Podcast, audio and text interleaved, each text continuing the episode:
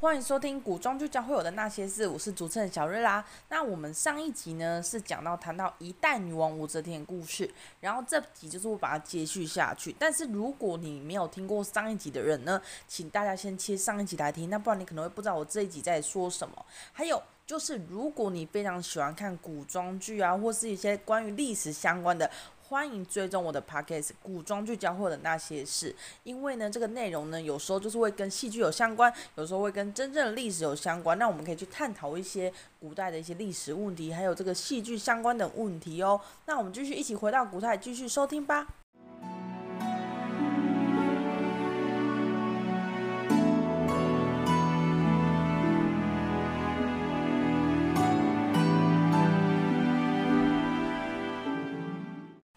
喜欢小瑞拉的频道吗？小瑞拉有两个频道，一个叫做童话故事里的真实世界，另外一个是古装剧交会有的那些事，两者都可以追踪哦。那如果你喜欢我的 podcast，为了支持创作者，欢迎大家赞助我一个披萨的钱，让我可以不为生活继续创作。那如何捐款呢？很简单，在你线上收听的那个介绍上面都有网址，就是 Buy Me a Coffee 那个网址，那就是可以给我一个赞助这样子。如果说你找不到的话，可以到。粉丝专业搜寻童话故事里的真实世界，或是古装剧交换的那些事，一样在介绍栏位呢有一个赞助网址。那麻烦大家就是说，如果有喜欢我这个创作者，那就赞助我片披萨钱，让我不为生活继续创作喽。谢谢大家。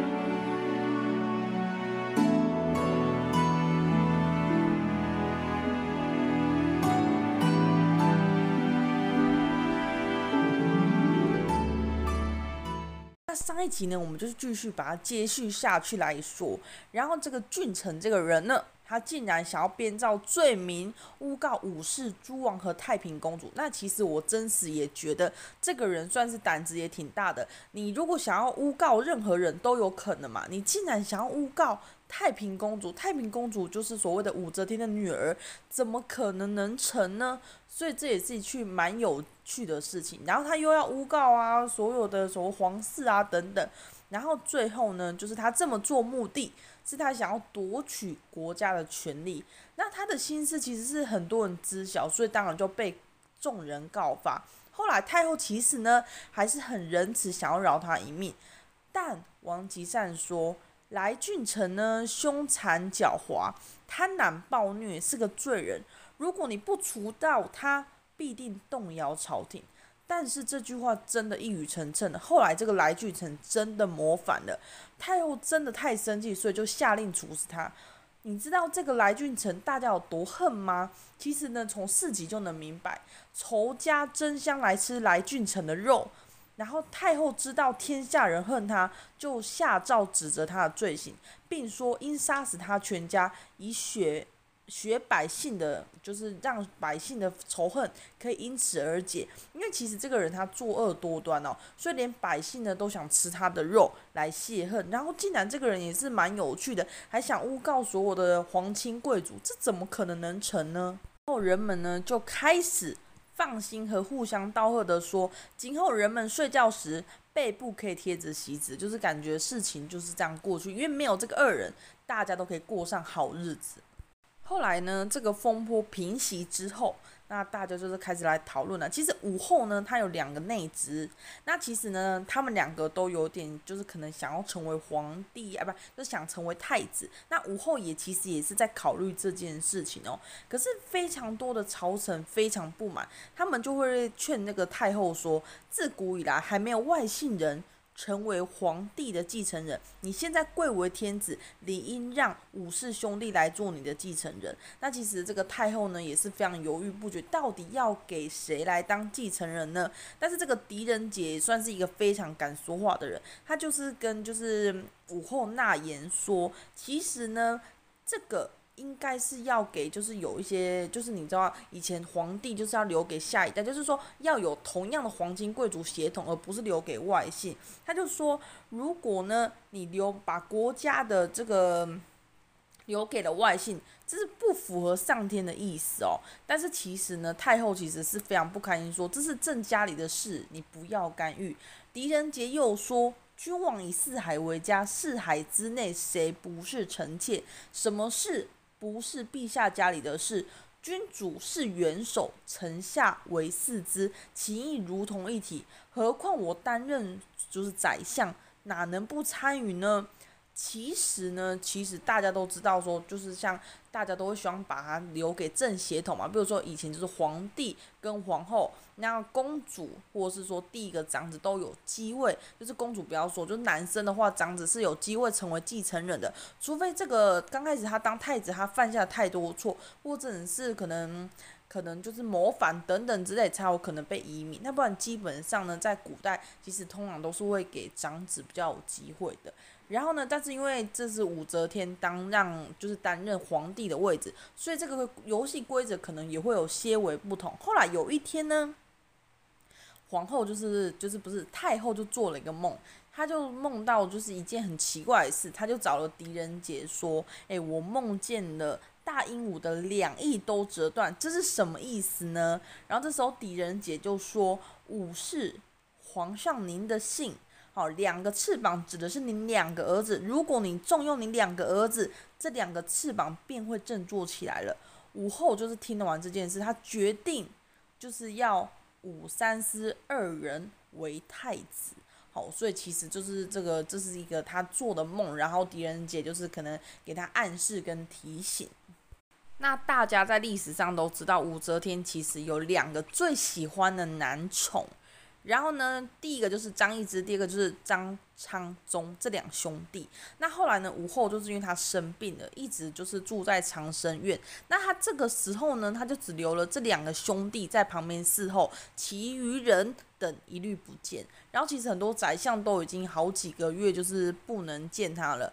然后后来呢，当然，在这段时间也都是这两兄弟在照顾他。那其实这两兄弟也想了想，他说：“如果说武则天的病情如果就是非常严重，他也担心他死后这这两个兄弟会大祸临头，因为毕竟你知道吗？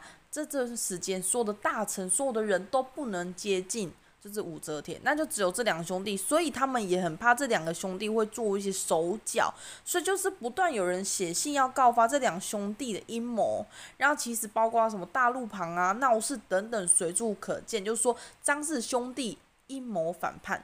但是你也知道，武则天就是因为有这两位男宠，所以他当然会觉得说不可能这么夸张，而且他就是怎么说，他就是被照顾的那个人，所以他们两个在做什么，他其实认为他心里是知道的。在最后后来呢，这两兄弟呢就被就算是处死了。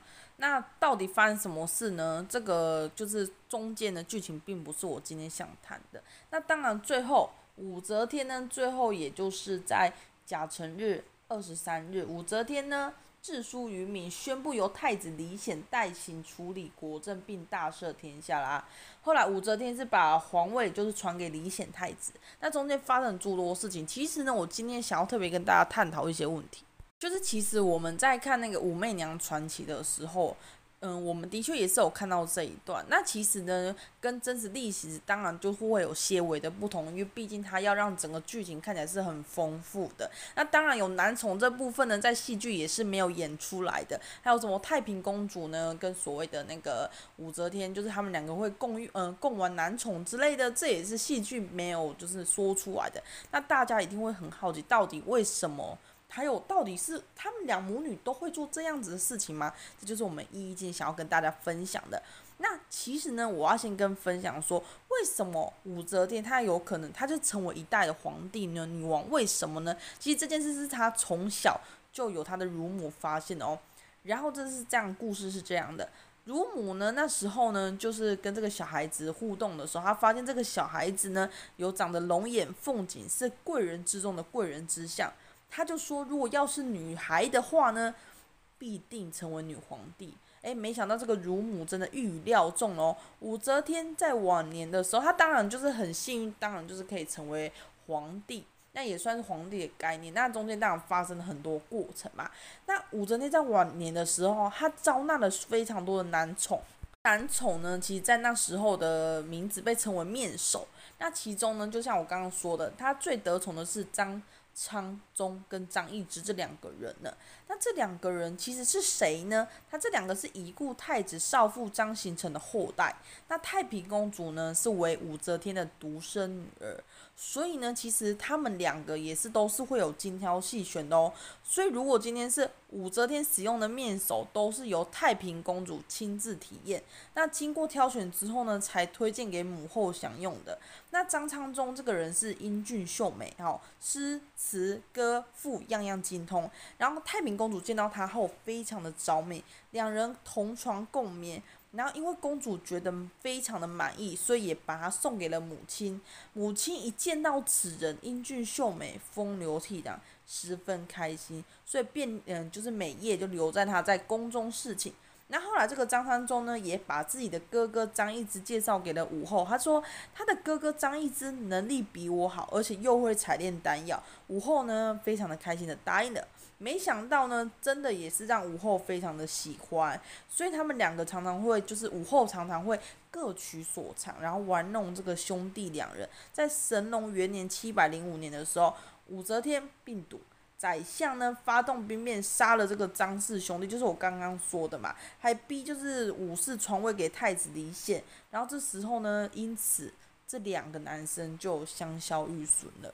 其实呢，这件事情可能大家听起来会觉得很荒谬，因为在正常来说，通常我们都是在正史的历史当中，我们都是听到说，诶，皇帝是一个男生嘛，那他可能就是后宫三千佳丽，就是由是男生玩女生，很少听到就是女生在玩男宠。那其实，在古代也有很多很有趣的趣闻，那这个之后会跟大家慢慢的分享。然后，其实，在当代还有一件事也是蛮特别的。那我刚刚说了，那两个兄弟呢，是那个武则天男宠嘛，对吧？然后这时候竟然有人。就是武则天竟然命人为他的情妇，到底发生什么事呢？张易之就是我刚刚说那两兄弟之一，然后他有一天呢，可能就是在跟就是跟太后在行房之事的时候呢，他就是有跟那个太后说，哦，他有一个母亲，然后有一个情妇，长期私通，然后做一些私密之事。但你知道人就是有可能终有一老啊，还是发生什么事情，所以呢，就是他母亲就变得非常的。不开心，可能就分手之类，这样以现在的说法就算分手之类的。后来呢，因为这个情妇可能也觉得张易之的母亲已经人老珠黄了，然后也担心自己没有办法满足他，就是也不想一直在做这种偷鸡摸狗之事。但是既然这件事传到那个武后的耳中，她也觉得非常同情，因为她自己可能也是做这样子的事情，所以她就下诏说封这个男人为张易之母亲的情妇。提供专门的性服务哦，这是在我觉得这是我现今听来就是觉得蛮特别的事情，因为我们都会认为古代是非常的保守的，然后但是这个男生可能就是身心俱疲，但实在无法又不敢违逆圣旨，后来还想了一个办法，就是让自己天天喝醉，然后到最后张易之母亲看到他那个样子，可能也无法与他行房之事吧，所以只能另寻新欢。但这个张一直非常生气，把这件事告诉了武则天。武则天呢，就也非常生气，把这个情夫贬为到衡州刺史，发配到边疆。那其实我们听到这就就天哪，就是太太特别了，因为我们都会认为说这种应该会是相反过来的。可是，在古代的确有这些就是很有趣的一些特别的事情。那其实我有时候在看一些书的时候，我有发现说，诶，其实你也知道吗？以前古代皇帝就是后宫三千佳丽，那其实呢，很多嫔妃可能。也可能不常被皇帝就是召见，甚至也没有办法跟皇帝常常行这些房事。那其实很多的女子或是嫔妃，她其实也会有一些生理需求，她可能就会跟太监有一些比较不寻常的关系。但大家都知道，太监是不可能有行房之事，可能就是类似那些嫔妃的一些心灵，就是就是心就是种种满足心灵的一个事情，就是毕竟。太监也是个男生，等等，所以其实呢，在古代就有一些非常不为人知的秘密，那到时候就会跟大家娓娓的道来。那其实我这些资讯都来自于书籍，然后呢，跟影片，跟一些。